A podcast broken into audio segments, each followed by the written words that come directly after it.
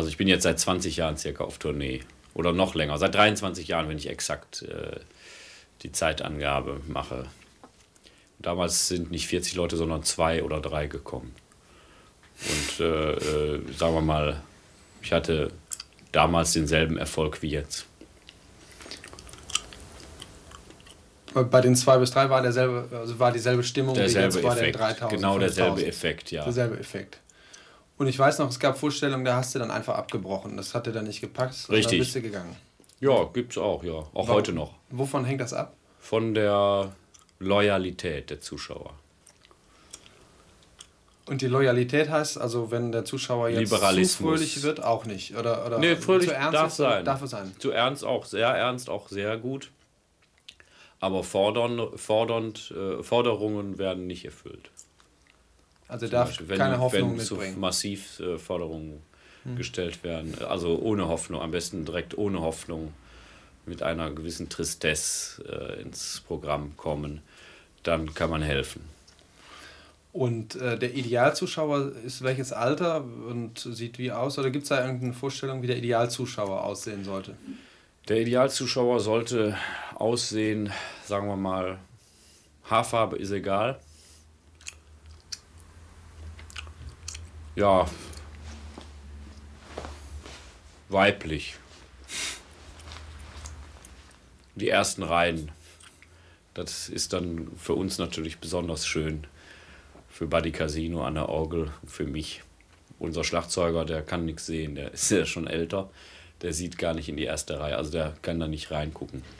Aber für uns ist immer schön, wenn, sagen wir mal, junge Frauen in den ersten Reihen sitzen und äh, uns anlachen, weil wir das im Straßenverkehr eigentlich überhaupt nicht haben.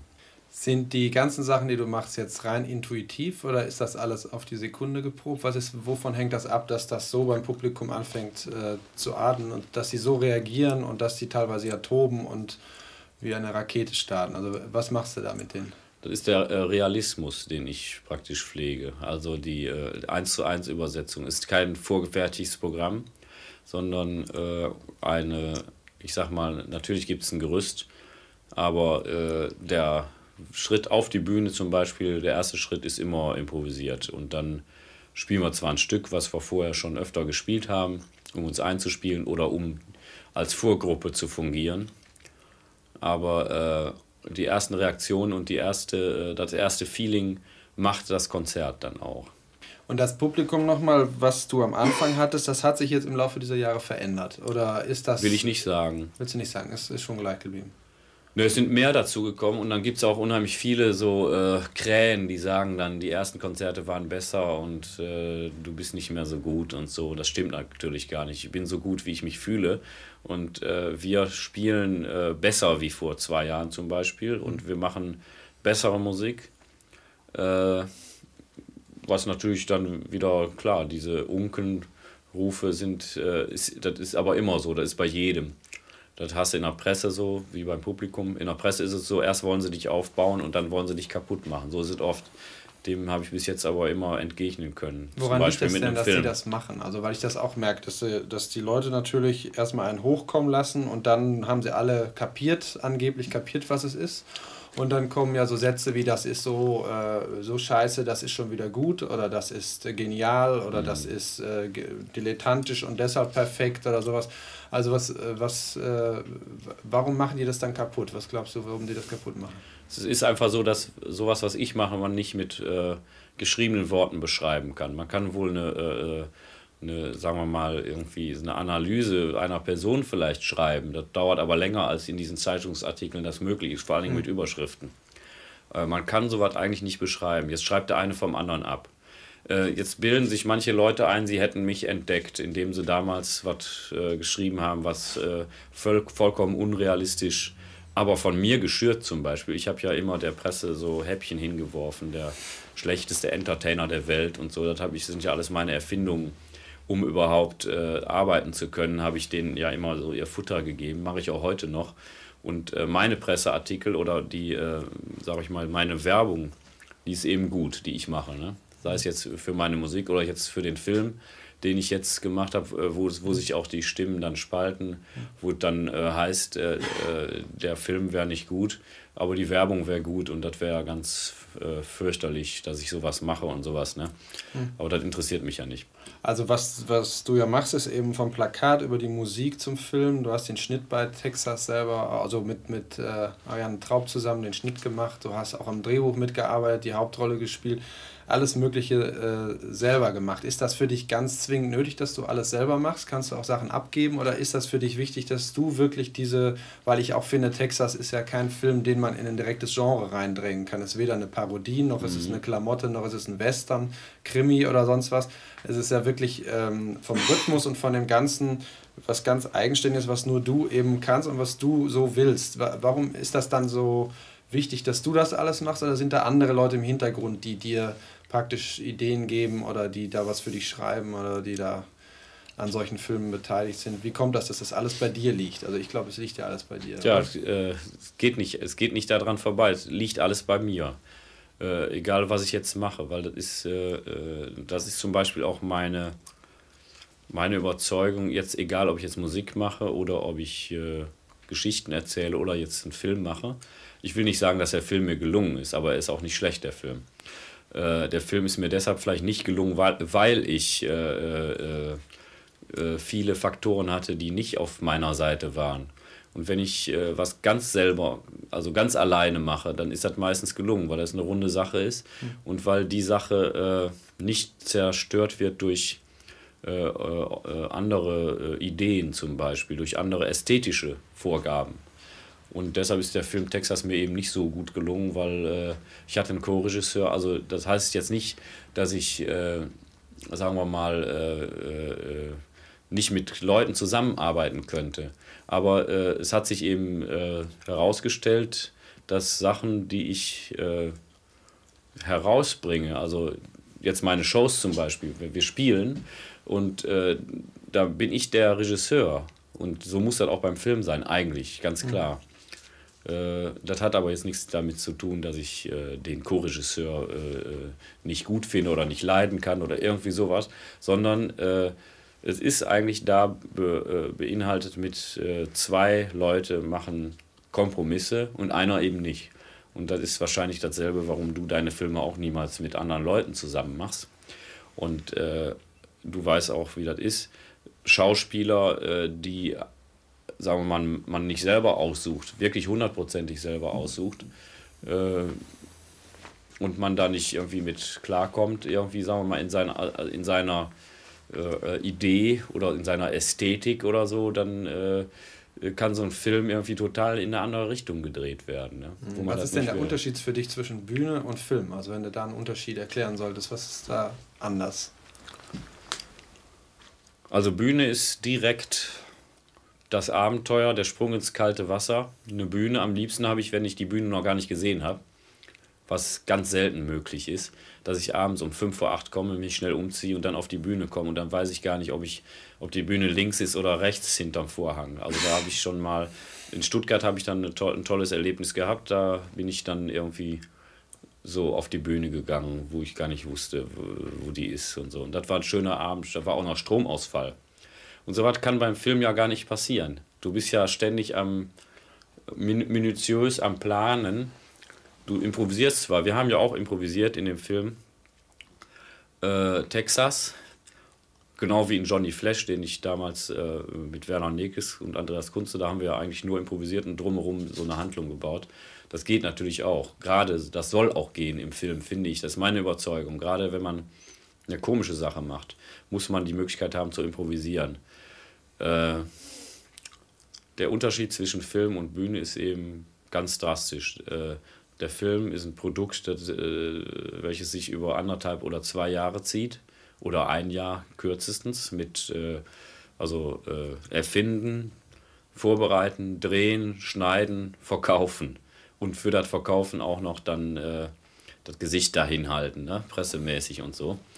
Und äh, das ist einfach eine unheimliche Prozedur. Und äh, da souverän zu bleiben, da muss man einfach ein unheimlicher, äh, sag ich mal, äh, also eine ganz, ganz, äh, äh, man muss irgendwie eine sehr, so, so eine Durchsetzpersönlichkeit haben. Man muss wirklich alles überspringen. Man muss andere Leute dann wahrscheinlich auch, äh, man muss ganz ehrlich sein, das ist die Hauptsache. Man muss Leuten, mit denen man nicht zusammenarbeiten kann, muss man sagen, so, du bist gefeuert. Wie war denn der Weg, wie du angefangen hast? Wie, äh, eigentlich ist Musik doch da so das, wo du auch immer wieder zurückkehrst. Die ne? Musik ist eigentlich mein äh, Lebensinhalt. Und äh, ich spiele sehr oft auf meiner Orgel oder auf allen Instrumenten, die ich so habe. In meiner Freizeit oder gewissermaßen. Freizeit habe ich ja kaum. Aber immer wenn ich die Möglichkeit habe oder so, dann zack, greift die Hand zur Trompete und dann spiele ich ein bisschen. Und äh, üben mache ich einmal im Jahr. Gestern habe ich ein bisschen Klavier geübt. Äh, gestern war Weihnachten. Und äh, da habe ich so ein bisschen Klavier geübt, weil die Nachbarn da nicht da waren. Aber nur so zehn Minuten. Einmal im Jahr zehn Minuten Klavier. Sonst die Musik ist äh, äh, ganz wichtig. Ohne Musik äh, würde ich nicht leben können. Also ich hatte schon mal die äh, missliche Situation, kein Klavier zu Hause zu haben. Damals, als ich so 17, 18, 19 war und 20, 21, fünf Jahre lang irgendwie kein Klavier zu Hause. Ich hatte aber ein Klaviertrio äh, mit dem ich Geld verdiente und äh, gespielt habe auch. Und äh, dann bin ich immer in die Stadtbücherei gegangen, am Flügel üben, durfte ich dann dreiviertel Stunde und so was. Ne? Dann habe ich immer gespielt. Wann hast du denn angefangen? Also wie ging das denn los mit Musik? Hast du Klavierunterricht gehabt? Oder, oder? Ich habe äh, als Junge so Klavierunterricht gekriegt mit sechs, sieben Jahren. Und äh, dann äh, fing ich ziemlich früh schon so an zu improvisieren, so mit zehn, elf Jahren. Wo liegt eigentlich der Unterschied? Ich habe auch Klavierunterricht gehabt. Ich kann überhaupt nicht improvisieren und habe auch. Äh, kriegt man das beigebracht oder, oder kann man sowas? Sind da, was, was ist das? Absolutes Gehör oder wie kommt das, dass man improvisieren kann? Mm, absolutes Gehör habe ich nur bedingt. Ne? Ich kann zum Beispiel meine Lieder kann ich anstimmen und die Band äh, spielt dann die Akkorde und das stimmt. Also ich habe so eine Art äh, Gewohnheitsgehör. Ich weiß nicht, ob das absolut ist, habe ich nicht. Sowas habe ich nicht. Das muss man auch nicht haben. Das hat nichts mit Musikalität zu tun. Mhm. Musikalität ist die äh, Gabe, irgendwas, was man im, im Kopf, was man singen könnte, umzusetzen auf irgendeinem Instrument. Ist ganz egal welches. Deshalb spiele ich auch so viele Instrumente, weil ich das irgendwann gelernt habe, für mich äh, das, was ich gedacht habe, zu spielen. Ich kann also jedes Instrument lernen, wenn ich weiß, wie das technisch funktioniert. Äh, und dass man improvisieren kann und der andere spielt ist, nur vom Blatt. Also, wie, wie, woran liegt das? Das ist, äh, das ist eine Gabe, die, die man nicht äh, erklären kann. Und sonst in der Ausbildung beruflich irgendwas gemacht? Verschiedene Berufe angefangen, weil ich mit Musik kein Geld verdienen wollte. Ich war immer der Überzeugung, was Spaß macht, dafür braucht man kein Geld zu nehmen. Und so wollte ich dann nicht leben. Dann habe ich angefangen, äh, 15 bin ich von der Schule geflogen, bin dann erstmal Dekorateur geworden, war so ein Modeberuf, um später auf die Kunsthochschule zu gehen. Ich habe nämlich auch nebenbei immer gemalt, muss ich dazu sagen. Ich war ein äh, äh, besessener Zeichner und Maler. Ich habe unheimlich viel gezeichnet, vor allen Dingen mit Kohle auf dicke Blöcke hatte ich voll ganz vieler Zeichnungen. Und äh, ich äh, hatte dann mal gehört, wenn man Dekorateur wird, kann man nachher auf die Kunsthochschule. Weil ich hatte ja keine Volksschul, äh, also keine Hauptschulbildung, ich hatte ja gar nichts. Da musste ich also einen Lehrberuf ergreifen. Das war aber irgendwie scheiße Dekorateur. Das hat mir zu denken gegeben. Ich musste immer nur Gardinen aufhängen. Und dann, äh, wie gesagt, bin ich wieder auf die, bin ich auf die Musikschule, Konservatorium für Klavier, bin ich, habe ich ein Jahr lang Bach gespielt. Und äh, ich habe auch von Bach geträumt, aber nebenbei immer Jazz gespielt. Und dann war ich der Überzeugung, wenn ich Klassik spiele, kann ich keinen Jazz mehr spielen. Nee, weil die Frage ja auch immer auftaucht, wann etwas professionell ist. Ne? Weil dieser Satz mit dem, das ist so scheiße, das ist schon wieder gut, ist ja so ein Missverständnis in der Sache auch. Ne? Dass man immer denkt, etwas, äh, die einen reden von Profitum, so wie du mhm. das eben erzählst, auch beim Texas-Film, und die anderen, die machen dann äh, sagen, Improvisation ist mein Leben, so wie du das sagst. Mhm. Also ist da, wann fängt denn Professionalität an? Deshalb habe ich auch gefragt. Also Jazz ist doch eigentlich auch was sehr Professionelles, was verlangt wird. Da muss man sich darauf einigen, auf bestimmte äh, Dinge, sonst haut ja jeder nachher äh, nur noch drauf und es gibt kein, kein Zusammenspiel mehr. Während bei der Klassik ja ganz klar der Takt, alles ist da, wie du sagst, auf dem Papier nachzulesen. Also die. Ähm, die Professionalität, etwas zu machen, wann fängt das denn für dich an? Ab wann ist etwas professionell? Ja, es gibt ja wieder zwei Unter es gibt ja wieder einen Unterschied zwischen äh, äh, professionell, äh, also damit Geld verdienen, also zu leben davon als Künstler oder als äh, was weiß ich was. Und dann gibt es äh, noch was als äh, der, die Könnerschaft. Und da, da weiß ich jetzt nicht, was du meinst. Die Könnerschaft. Ach so, die fängt nie an. Die hört auch nämlich, das Lernen hört ja nie auf. Ne? Und die Könnerschaft, die, die gibt es gar nicht. Aber das die, muss man auch mal deutlich sagen. Es gibt nämlich Leute, die meinen, sie wären Könner. Mhm. Und die äh, dann praktisch sagen, das professionell gesehen, vom Können her gesehen, muss das so und so laufen und töten dann aber eigentlich das andere, was wie ist dann. Die töten ab? damit die, äh, du meinst, die töten damit die äh, Fantasie, ja? Ja. Ja, so ist es. Was, was ist das Helge Schneider-System? Ich habe da eigentlich nur so Bilder aneinander gereiht. Jetzt geht derjenige hin, der meint, er wär, äh, hätte auf der Filmhochschule alles gelernt und sagt, hör mal Schneider, dein Film ist aber scheiße. Da sind ja furchtbare Schnitte drin. Was ist denn das? Da ist ja gar kein Rhythmus drin. Mhm. Genau das ist das. Das sind die Typen, die zu Techno-Musik sich den Arsch verrenken und von Rhythmusgefühl kein, keine Bohne haben. Und ich habe das Rhythmusgefühl. Und deshalb habe ich den Film so gemacht, weil ich habe den äh, Rhythmus nämlich breit gestreut über den ganzen Film. Und der Film hat einen Rhythmus, den siehst du aber ganz zum Schluss. Man muss sich darauf einlassen und den Film bis ganz zum Schluss sehen, nach, nach dem Nachspann, dann hat man den Rhythmus begriffen. Also ist eigentlich doch eine Komposition. Deine Auftritte, Natürlich. dein Film, deine Musik, alles ist eine Komposition. Ist eine Komposition. Äh, jetzt sagen wir mal auf den Film nochmal zu sprechen. Der Film ist eine Komposition aus Sachen, die wirklich hundertprozentig eigen, Eigenmaterial sind und äh, Kompromisse. Von den Kompromissen habe ich versucht, so wenig wie möglich reinzunehmen. Aber es ist dadurch auch, finde ich, gelungen. Also ich will nicht sagen, dass der Film äh, darunter leidet, im Gegenteil. Hm. Bei dem Weg jetzt von der, von der Musik, die du sagtest, dann kam das mit dem, äh, mit dem Dekorateur und dann warst du nochmal Gärtner, oder? Gärtner? Oder? Gärtner. Gärtner auch. Gärtner. Gärtner. Und danach noch ein Beruf? Noch, äh? Äh, nee. Und bleibst du in Mülheim wohnen dein Leben lang oder wirst du dann später auch in die Metropolen ziehen? Also würdest du ins Ausland ziehen, nach New York, wenn sie dich dort wollten? Nee, nach New York nicht. Äh, da würde ich gerne hin. Aber nur immer öfter mal so gucken, so im Central Park, so da auf einer Bank sitzen vielleicht, mich überfallen lassen. Oder, aber ich fliege ja nicht mit dem Flugzeug, ne? Machst du das überhaupt nicht? Nee. Noch nie geflogen? Oder Doch, ich bin schon mal. Ich fliege gerne, aber ich fliege nicht mehr. Warum nicht? Ja, weiß ich nicht. so weiß ich auch nicht. Ich fahre immer Auto und denke immer, ich hätte den Verkehr im Griff. Gibt es da etwas, wo du richtig Angst vor hast? Also wo du richtig. Flugzeugabsturz. Nach dem ganzen Erfolg jetzt so, ist ja schon ziemlich weit oben. Gibt es noch etwas, was ganz äh, wichtig wäre noch für die nächsten zwei, drei Jahre oder zehn Jahre? Nee, du, was soll sich so einer noch wünschen? Hat alles, ne? Ja. Ja. Haus, Kinder? Ja, ein Hund habe ich nicht. Aber wegen, äh, wegen der Katze ist das, glaube ich, kaum möglich. Die macht er dann kaputt. Was wäre denn für ein Hund? Was würdest du denn für einen Hund gerne? Was für eine Rasse? Ja, aus dem Tierheim. Mischling. Ja, so um zu helfen auch. Ja, genau, spendest du eigentlich auch von deinem Geld, was du verdienst? Neulich war eine da, äh, die hat 10 Mark gekriegt. Ähm, Johannita oder sowas. Johannita hieß sie? Ja. Eine Frau, also. Ja. Helge, kannst du uns noch ein Lied vielleicht vorspielen, ein Weihnachtslied? Ja. Vielleicht etwas aus Tirol oder aus Schlesien? Von Johannes Brahms gibt es ein sehr schönes Lied. Ja.